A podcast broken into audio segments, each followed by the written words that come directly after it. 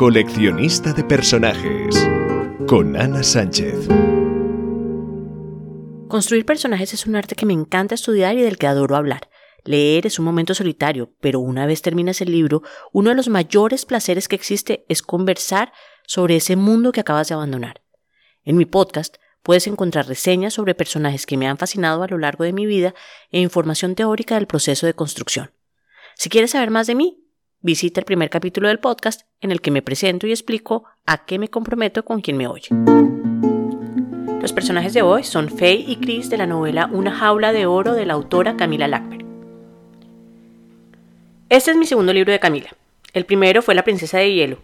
¿Cómo llegué a esta autora? Porque a mi cuñada le encanta esta autora, así que me leí La princesa y si bien me gustó, haré un comentario impopular entre la mayoría de gente que los ha leído, y es que los personajes Erika y Patrick me parecieron un poco restringidos. Pero como sé que hay nueve libros más, le doy el beneficio de la duda y asumo que libro a libro cobrarán más fuerza, en términos de construcción de personajes. O sea, no es que no sean fuertes los personajes, sino que me parece que hay cosas que les faltan para ser redondos. Pero yo que soy la loca de leer uno tras otro los libros de una saga, no lo he hecho. Bueno, el caso es que estaba buscando un audiolibro en el primer día de cuarentena y me encontré con este me gustó muchísimo. Los personajes me parecen bien construidos, lo que no significa que los escogería para ser mis mejores amigos, salvo a Chris. Como siempre, mientras preparaba el episodio, hice un barrido por internet para ver qué opinaban otros del libro y me encontré con algo que me esperaba. Muchos lectores están desesperados porque consideran que Camila había escrito algo que se salía de su molde. Y personajes que no se parecen a sus amados Erika y Patrick. A mí me parecen estos más poliédricos y por esto me gustaron más, así haya momentos en que me den un poco de asco. Intentaré hacer el mínimo de spoilers, pero no lo juro, porque es que a veces se me chispotean. En todo caso, debo decir que predije el final desde muy temprano, pero básicamente porque la lógica narrativa llevaba hacia allá.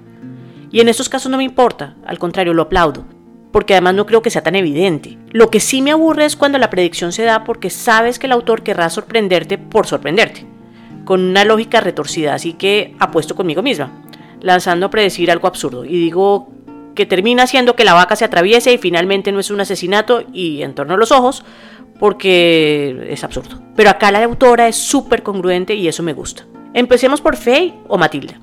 En su primera etapa de vida ella se llamaba Matilda, cuando ella decide cambiar su vida se denomina Faye, que era su segundo nombre. No es el típico protagonista del que uno se enamora. Es compleja y a través de los flashbacks vemos de dónde viene. Me parece increíble como Lackberg muestra la fase en donde por obsesión acepta el maltrato psicológico de Jack, cómo se autoculpa de todas las falencias que encuentra Jack en ella, cómo trata de manipular a Jack para que se vuelva a enamorar de ella, cómo deja sus sueños para patrocinar los sueños de su marido, cómo intenta que su hija sea a ratos invisible para que no haga olas en su relación de pareja, cómo desecha a su mejor amiga Chris por momentos porque a Jack no le gusta que esté con ella a pesar de que es Chris quien siempre la protege y eso hace que sea abrumador porque suena muy real. ¿A cuántas mujeres no has visto en estas situaciones? Yo conozco a varias que han sido anuladas por un hombre manipulador, amigas que no he podido ver porque a sus parejas no les gustaba que no estuvieran con ellos, amigas que de un momento a otro eran otras. En este libro ves perfectamente el proceso, no lineal, porque el libro hace varios saltos temporales, del absoluto enamoramiento al absoluto desprecio. En eso tengo que decir que lo que más me gusta de la construcción es la historia de Jack. No es gratis. Todo se justifica por su historia personal, en especial su madre que le da sentido a su necesidad de romper con los sueños de mujeres poderosas. Y no, no le estoy echando la culpa a la mamá, sino a la interpretación inconsciente que Jack hace de su historia familiar, que lo lleva a necesitar ser él quien triunfa y a minimizar a su pareja.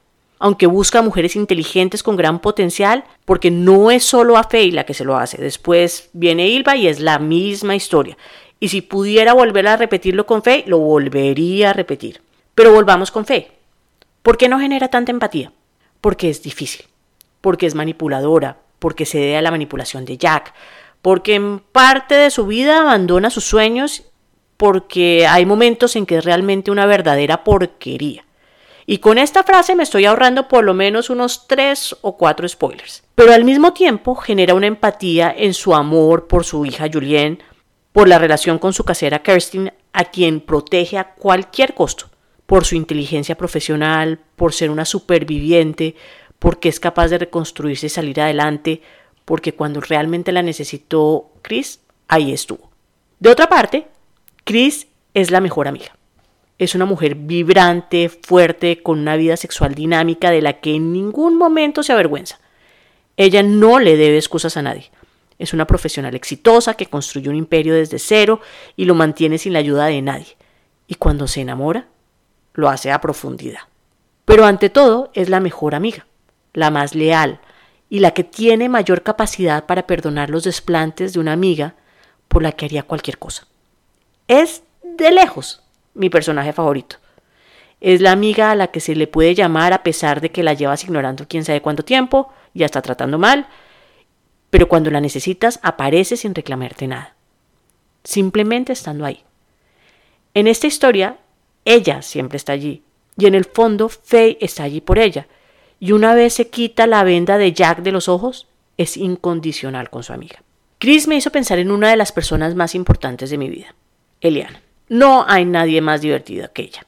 Es la que puede hacerme bailar en público claridad de menudo, es una excelente compañera de tequila y de pogueo, pero más allá, cuando secuestraron a mi papá y ella vivía en Boston, a los pocos días llegó y no se movió de mi lado, así yo no quisiera hablar.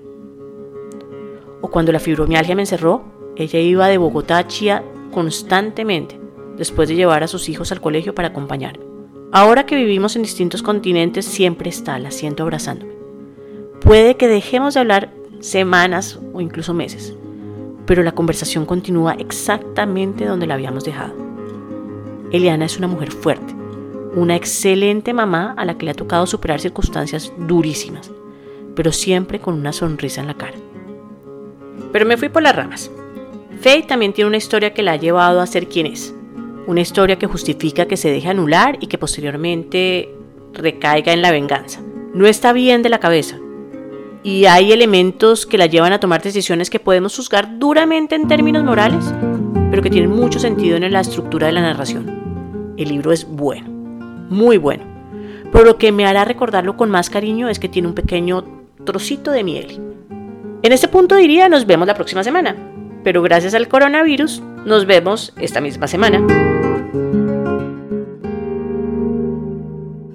Si quieres entablar una conversación, deja tus comentarios o visita la página web anasanchezortega.com.